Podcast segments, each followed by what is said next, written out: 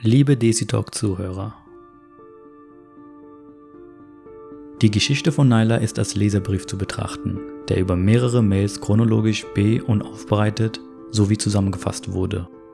Sie war nicht in der Lage, persönlich über das Thema zu reden, so dass der Desitalk ihren Wunsch nachgekommen ist, ihre Geschichte als Brief vorzulesen. Naila befindet sich seit mehreren Jahren in Therapie und auf die Frage, ob sie ihre Geschichte wirklich teilen möchte, wurde es mehrmals bejaht. Trotz ihrer Zusage nehme ich mir für diese spezielle, sehr traurige und unfassbare Geschichte das Recht raus, jeden YouTube-Kommentar persönlich freizugeben. Ich werde den Menschen, die nur Hass, Hetze und Angst verbreiten wollen, keinen Spielraum bieten. Wer ein Problem damit hat, sollte den Podcast am besten meiden. Wer die Geschichte von Alina kennt und sich schwer getan hat, ihre Geschichte zu hören, diesen Menschen möchte ich jetzt gerne eine kurze Warnung aussprechen. Die folgende Geschichte ist verstörend und nicht einfach zu verdauen. Mein Name ist Roman und heute werde ich im Namen des Daisy Talks die Geschichte von Nyla vorlesen.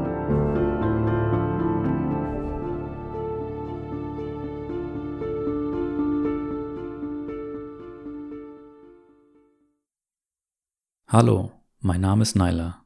Über Umwege habe ich die Geschichte von Alina mitbekommen und fühlte mich in die Zeit versetzt, in der mir viel angetan wurde.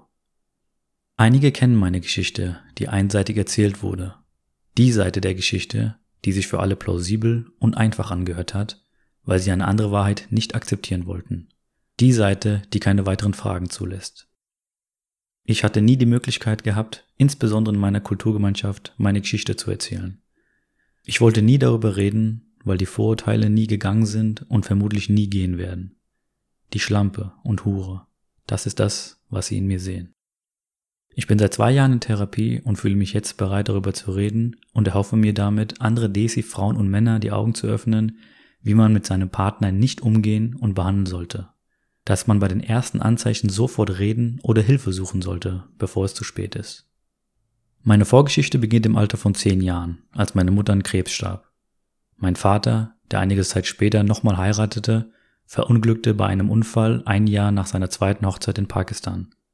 Zu meiner Stiefmutter hatte ich kein gutes Verhältnis, das später auch nie besser wurde. Im Alter von 15 Jahren war ich schwer in einen Pakistaner verliebt, der streng muslimisch erzogen wurde. Jeden Freitag war er in der Moschee zu finden, sowie auf anderen Veranstaltungen, die von der Gemeinde organisiert wurden. Nach und nach kamen wir in Kontakt, so dass sich auf beiden Seiten das gegenseitige Interesse geweckt wurde. Meine Familie, meine Stiefmutter und Geschwister waren nicht streng erzogen, jedoch waren sie strikt gegen ein Love Marriage. Bis zu meinem 17. Lebensjahr war ich mit ihm in einer Beziehung. Mir ist wichtig zu erwähnen, dass bis zur Hochzeitsnacht nichts Unmoralisches passiert ist, weil ich es so wollte. Kurz vor meinem 18. Jahr verlobten wir uns, obwohl meine Familie dagegen war. Ich war überzeugt, den richtigen Menschen gefunden zu haben, so dass ich für ihn kämpfte und wir letzten Endes heiraten konnten. Zu dem Zeitpunkt war ich sehr glücklich, weil ich jetzt offiziell mit der Liebe meines Lebens zusammen sein durfte. Nicht nur heimlich, sondern auch öffentlich. Es dauerte nicht lange und wir waren verheiratet. Was mich trotzdem traurig stimmte, war die Tatsache, dass meine Familie bis zur Hochzeit weiterhin dagegen war. Es gab keine große Feier mit vielen Gästen, es gab keine Geschenke oder ähnliches. Das war mir auch nicht wichtig, Jedoch wäre es schön gewesen, wenn ich ein Stück Freude in den Augen meiner Familie gesehen hätte. Meine Schwiegermutter war ebenfalls nicht begeistert von der ganzen Sache bzw. von der ganzen Situation. Man muss sich vorstellen, dass ich ab dem zehnten Lebensjahr keine Bezugsperson mehr hatte, keine Mama und Papa, die sich um einen gesorgt, bemüht oder gut behandelt haben. Und plötzlich kommt da dieser Junge in meinem Leben, bei dem ich mich geborgen fühle, er mir die Welt so zeigt, wie ich sie mir immer vorgestellt habe. In dem jungen Alter, mit meiner Vorgeschichte, hatte ich nur ein Ziel vor Augen. Ich wollte endlich mit ihm zusammen sein und glücklich werden. Die ersten drei Monate waren top. Ich wurde geliebt, behandelt wie eine Prinzessin. Es war so, wie ich es mir immer ausgemalt hatte. Es gab immer mal wieder kleinere Probleme, weil meine Schwiegermutter weiterhin nicht damit klarkam, dass ihr Sohn jemand aus einer anderen Kaste geheiratet hatte. Das entsprach nicht dem Standard, den sie gewohnt war. Mein Albtraum begann jedoch im dritten Monat unserer Ehe. Er kam nachts betrunken nach Hause, brüllte mich an und bezeichnete mich als Schlampe, wenn ich anfing Fragen zu stellen. Dieser Zustand hielt einige Zeit an. Mit seiner Familie konnte ich nicht reden, weil mir niemand geglaubt hätte, dass der eigene gottesfürchtige Sohn, der so viel für die Gemeinde tut, sowas tun würde. Der Mann, der regelmäßig betet und den Koran zitiert? Niemals. An meine eigene Familie konnte ich mich auch nicht wenden, weil sie nach der Hochzeit jeglichen Kontakt mit mir abgebrochen hatten. Ein paar Tage später saßen wir gemeinsam vor dem Fernseher. Ich machte einen Witz, der ihn so verärgerte, dass er mich ganz fest am Hals packte und würgte. Ich hatte versucht, mich zu wehren. Zwecklos. Je mehr ich mich bewegte, desto mehr tat es weh. Von jetzt auf gleich ließ er von mir ab und entschuldigte sich. In dem Moment konnte ich das Ganze nicht verarbeiten. Ich hatte Angst, stand schnell auf und versuchte wegzurennen. Er rannte mir hinterher, packte und drückte mich gegen die Wand und sagte, wenn du das jemandem erzählst, bringe ich dich um. Ich befand mich in einem Schockzustand und wurde ohnmächtig. Einige Zeit später lag ich halbnackt, an den Händen und Beinen gefesselt auf dem Bett. Das erste, was ich sah, war seine Wodkaflasche auf dem Nachttisch. Ich rief nach ihm, bittete ihn darum, die Fesseln abzunehmen, damit ich mich endlich anziehen kann. Ich war verzweifelt und verstand die Welt nicht mehr. Er kam auf mich zu und sagte, Naila, ich mache dich dann auf, wenn du mir einen Gefallen tust. Aus Angst und Verzweiflung stimmte ich ihm zu. In dem Moment hätte ich zu allem Ja gesagt, weil ich nur frei sein wollte. Nachdem ich mich angezogen hatte, bin ich ins Wohnzimmer. Dort saß ein widerlicher Kollege von ihm, der mir sagte, dass er gerne mit mir schlafen will. Aggressiv und laut antwortete ich ihm, wie bescheuert und unverschämt das ist, sowas zu sagen und dann noch im Gegenwart meines Ehemanns. Ich forderte ihn auf zu gehen. Mein Mann entgegnete nur, Naila, entspann dich. Außerdem hast du doch selbst gesagt, dass du alles machst, was ich dir sage. Als diese Worte fielen, hoffte ich nur, dass dies nur ein schlimmer Albtraum ist, aus dem ich gleich erwachen würde, bis mir klar wurde, dass ich nicht am Schlafen war. Mein Mann zwingte mich, meine Klamotten zu packen, weil er mit mir nach Pakistan fliegen wollte. Wehren konnte ich mich nicht. Bei wem hätte ich mich beschweren sollen? Wo hätte ich hingehen sollen? Ich war alleine. In einem Zustand, den ich heute als Trance bezeichnen würde, packte ich meine Sachen und immer wieder ging mir dieser eine Gedanke durch den Kopf. Dieser Mann, der Mann meiner Träume, der mich hüten und beschützen sollte. Und dann sowas. Am selben Abend war unser Flug. Ich habe weder den Flug noch die Zeit wahrgenommen. Ich war geistig abwesend, mein Körper gelähmt von den Ereignissen der letzten Stunden. In Pakistan angekommen, sind wir direkt zu ihm nach Hause. Das ganze Haus stand leer. Kein Mensch zu sehen, außer wir zwei. In diesem Moment schaltete mein Kopf wieder ein, der mir sagte, Scheiße, Nella, was hast du da gemacht und warum bist du hier? Was mir ebenfalls Sorgen bereitete, war die Tatsache, dass mein Mann sich in Pakistan so benahm, als ob in Deutschland gar nichts passiert sei. Und es war keine 24 Stunden her. Er umgarte und verführte mich wieder mit der Art, die ich an ihn so geliebt habe. Naila, ich liebe dich und du bist meine Frau. Ich bin froh, dich zu haben, sonst hätte ich niemanden abbekommen. Naiv wie ich war, schwebte ich wieder auf Wolke 7, obwohl ich kurze Zeit davor in der Hölle war. Ich habe mich sehr von ihm beeinflussen lassen und alles andere vergessen. Im Laufe des Tages fragte ich ihn, wie lange wir hier bleiben würden. Er meinte lang genug, wobei er eventuell zurückfliegen wird. Ohne mich. Ich dachte, er würde scherzen, doch wie so vieles in dieser Zeit gab es nichts zu lachen. Das wurde mir noch am selben Abend auf unmenschliche Weise bewusst. Am Abend bekamen wir von dem Typen Besuch, der mich in meiner eigenen Wohnung belästigte. Ich fragte meinen Mann, was er hier will, worauf er meinte, dass wir noch einen Deal offen haben. Ich sagte zu ihm, dass ich Angst habe und zurück nach Deutschland möchte. Er umarmte mich, nahm mich mit ins Zimmer und tröstete mich. Ich sollte doch keine Angst haben, da er da ist und niemals zulassen würde, dass mir jemals was passiert. Als ich mich aufs Bett setzte, packte er mich mit voller Gewalt und bindete mich ans Bett fest. Ich fing an zu schrien, zu weinen, was ihm aber egal war. Er zog mich aus, so dass ich nackt auf dem Bett gefesselt dalag. In dem Moment ist für mich die Welt zusammengebrochen. Ich habe nach meiner Mutter, nach meinem Vater, nach Allah geschrien. Niemand hörte mich. Ich war irgendwo im Nirgendwo. Verzeiht mir die Wortwahl, die ich gleich benutzen werde, aber diese Worte, seine Worte, haben sich in meinem Kopf eingebrannt. Mein Kollege wird jetzt mit dir schlafen und ich bekomme das Geld. Und weil er so krass auf dich steht, war er bereit, das Doppelte zu zahlen. Ich bekomme jetzt 500 von ihm und er wird dich die ganze Nacht ficken. Sein Kollege kam rein, schloss die Tür hinter sich und die Höllennacht begann. Die ganze Nacht verging er sich an mir. Die ganze verdammte Nacht. Nicht einmal die Fesseln öffnete er. Ich lag wie ein Tier da und musste alles über mich ergehen lassen. Keine Schreie, kein Flehen, kein Betteln, keine Tränen konnten diesen Menschen aufhalten. Und der Mann, den ich liebte, Ich habe ihn erst am nächsten Morgen wieder gesehen. Er kam rein und anstatt sich nach mir zu erkundigen, fragte er seinen Vergewaltiger-Kollegen, ob alles okay war. Er meinte, dass er für den Preis mehr erwartet hätte, woraufhin mein Mann angefangen hat, mir eine Backpfeife zu verpassen. Er sagte nur, dass ich ab heute Geld für ihn verdienen müsste, sonst würde ich nie mehr nach Deutschland zurückkehren. Zu diesem Zeitpunkt wusste ich, dass mein Leben vorbei war. Ihr müsst euch vorstellen, dass alles, was bis jetzt passiert ist, ich nur aus Filmen oder Büchern kannte. Dass man selbst in so eine Situation kommen könnte, unvorstellbar. Nachdem er meine Fesseln löste, zwang er mich, mich schnell frisch zu machen. Ich kniete vor ihm nieder, weinte und bettelte, dass er damit aufhören soll. Meine Worte erreichten ihn nie. Ich wurde nicht als Mensch wahrgenommen. Ich war ein Tier, das man vor der Hochzeit etwas vorgespielt hatte. Mir wurde ein Mensch vorgespielt, der scheinbar gläubig war, der fünfmal am Tag gebetet hat und auf allen Veranstaltungen der Gemeinde aufzufinden war. In den folgenden Monaten habe ich am eigenen Leib erfahren, was ein Mensch alles ertragen kann, wenn er keine Wahl hat. Ich habe mehrmals versucht zu flüchten, aber zwecklos. Er war mir immer einen Schritt voraus. So begann mein zweites Leben damit, dass ich für ihn anschaffen gehen musste. Bis zu zehn Männer am Tag besuchten mich. Ihr könnt euch vielleicht vorstellen, welche Art von Männern da waren, die in Pakistan für sowas bezahlen. Tagtäglich habe ich mich vor denen geekelt, aber am Ende war es zwecklos. Ich hatte keine Wahl. Der nächste Tiefpunkt kam, als ich meine Tage nicht mehr bekam. Mein sogenannter Mann schickte mich zum Frauenarzt, der eine Schwangerschaft bestätigte. Natürlich war das kein Zustand, mit dem er mit mir Geld verdienen konnte. Eine offizielle Abtreibung kam nicht in Frage, so dass er die Sache selbst in die Hand nahm, beziehungsweise in die Faust. Er prügelte immer und immer wieder auf mich ein.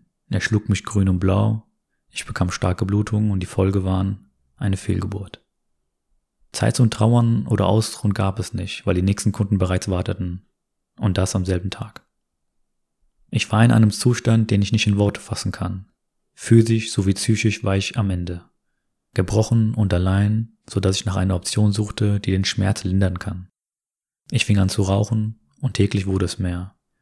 Irgendwann kam es dazu, dass mein Papier-Ehemann mir Joints unterjubelte, wovon ich abhängig wurde. Es war mein Untergang. Ich fühlte nichts mehr. Ich wusste nicht mehr, wer kommt oder gerade geht.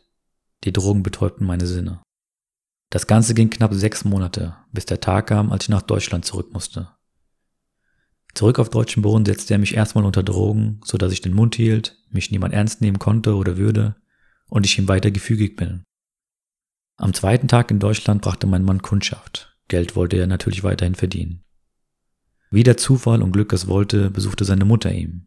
Meine Schwiegermutter platzte ins Zimmer, sah mich und den fremden Mann und fing an, mich aufs Übelste zu beschimpfen. Sie schrie auf Urdu herum, warum ihr Sohn so eine Hure und Schlampe abbekommen hat. Sie wusste schon immer, dass ich ihn betrügen würde. Ich sei nicht gut genug für ihn gewesen. Dieses Drama war lediglich der Anfang einer weiteren langen Reise durch die Hölle. Sie schrieb und kontaktierte alle aus der Glaubensgemeinschaft. Es wurde Rufmord begangen. Und so, wie es in unserer DC-Kultur nun mal üblich ist, wurde das Gerücht über mich, die Ehebrecherin, die freiwillig Geld durch Prostitution verdient hat, über die ganze Community verstreut. In den darauffolgenden circa zwei Monaten kann ich mich an so gut wie gar nichts mehr erinnern. Ich stand weiterhin unter Drogen, habe weder mich noch meine Umgebung wahrnehmen können. Ich weiß nicht mal mehr, ob ich in dieser Zeit weitere Männerbesuche hatte. Es war wie ein Filmriss. Der Schlüsselmoment folgte nach diesen zwei Monaten. Es war Oktober oder November. In einem Gespräch meinte mein sogenannter Ehemann, dass es Zeit wäre, Deutschland zu verlassen, weil nichts so laufen würde, wie er es sich vorgestellt hat. Vermutlich meint er damit, dass seine Mutter ihm Druck gemacht hat und die Scheidung verlangt hat.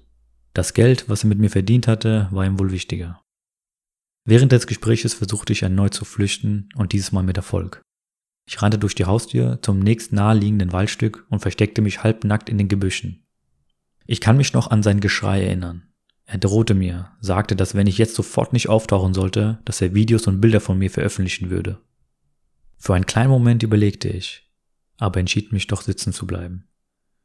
Gefühlt saß ich die Hälfte der Nacht voller Angst in dem Gebüsch, aber ich konnte mich, das erste Mal nach sehr langer Zeit, endlich von ihm lösen. Rückblickend denke ich, dass an dem Tag meine Eltern und Gott mich beschützt haben. Da ich weder Freunde, Bekannte oder Familie mehr hatte, traf ich den Entschluss, zu meiner Gemeindevorsitzenden zu rennen, in der Hoffnung, Hilfe oder Unterstützung zu bekommen. Es war mitten in der Nacht und es war mir bewusst, dass mich niemand mit offenen Armen empfangen würde, jedoch war dieses Erlebnis wieder ein Schlag ins Gesicht. Ich klingelte und die Vorsitzende meiner Gemeinschaft sowie ihr Mann öffneten die Tür. Weinend und zitternd stand ich vor ihnen, ohne zu wissen, wo oder wie ich anfangen soll oder was ich überhaupt sagen soll. Ich wurde nicht hereingebeten, so dass ich erst fragen musste, ob sie mich hereinlassen, weil ich nicht wusste, wohin ich gehen soll. Widerwillig ließ sie mich rein mit dem Satz, du weißt schon, dass wir drei, vier Uhr haben. Ich entschuldigte mich für mein Fehlverhalten, dass ich nicht früher gekommen bin. Absurd. Weißt du Mann, das Witzige ist, im Nachhinein fällt mir auf, dass ich nicht mal ein Glas Wasser angeboten bekommen habe. Ich musste selbst danach fragen.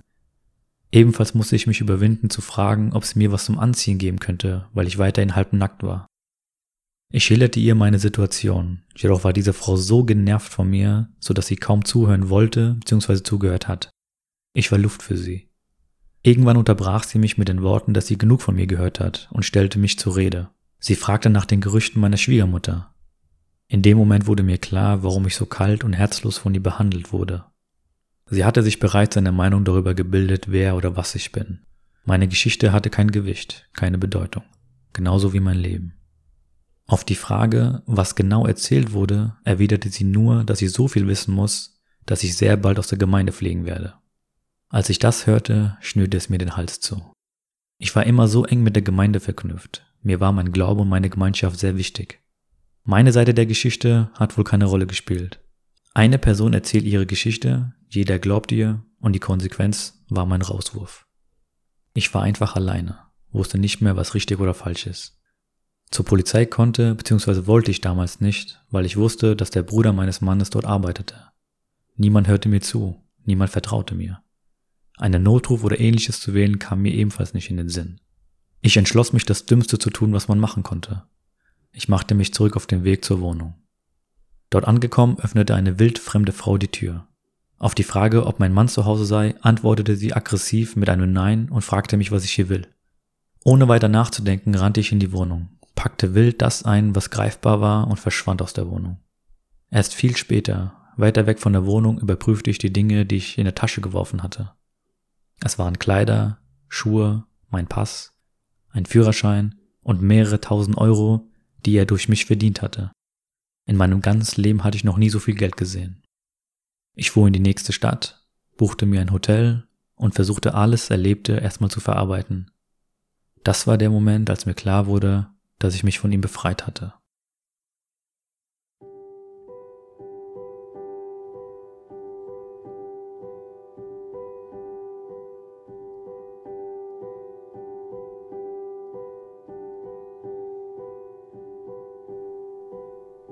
Liebe Desitalk-Zuhörer, das war der erste Teil der Lions-Geschichte von Nyla.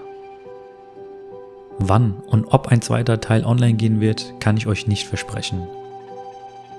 Falls es dazu kommen sollte, würde der Inhalt darin bestehen zu erfahren, wie der Scheidungsprozess lief, der Rauswurf aus der Gemeinde, wie es ihr in dieser Zeit ergangen ist, wie sie sich wieder zurück in die Gemeinde gekämpft hat und was sie, nach allem, was ihr widerfahren ist, an das Gute hat glauben lassen. Danke fürs Zuhören, Rodafis und bye bye.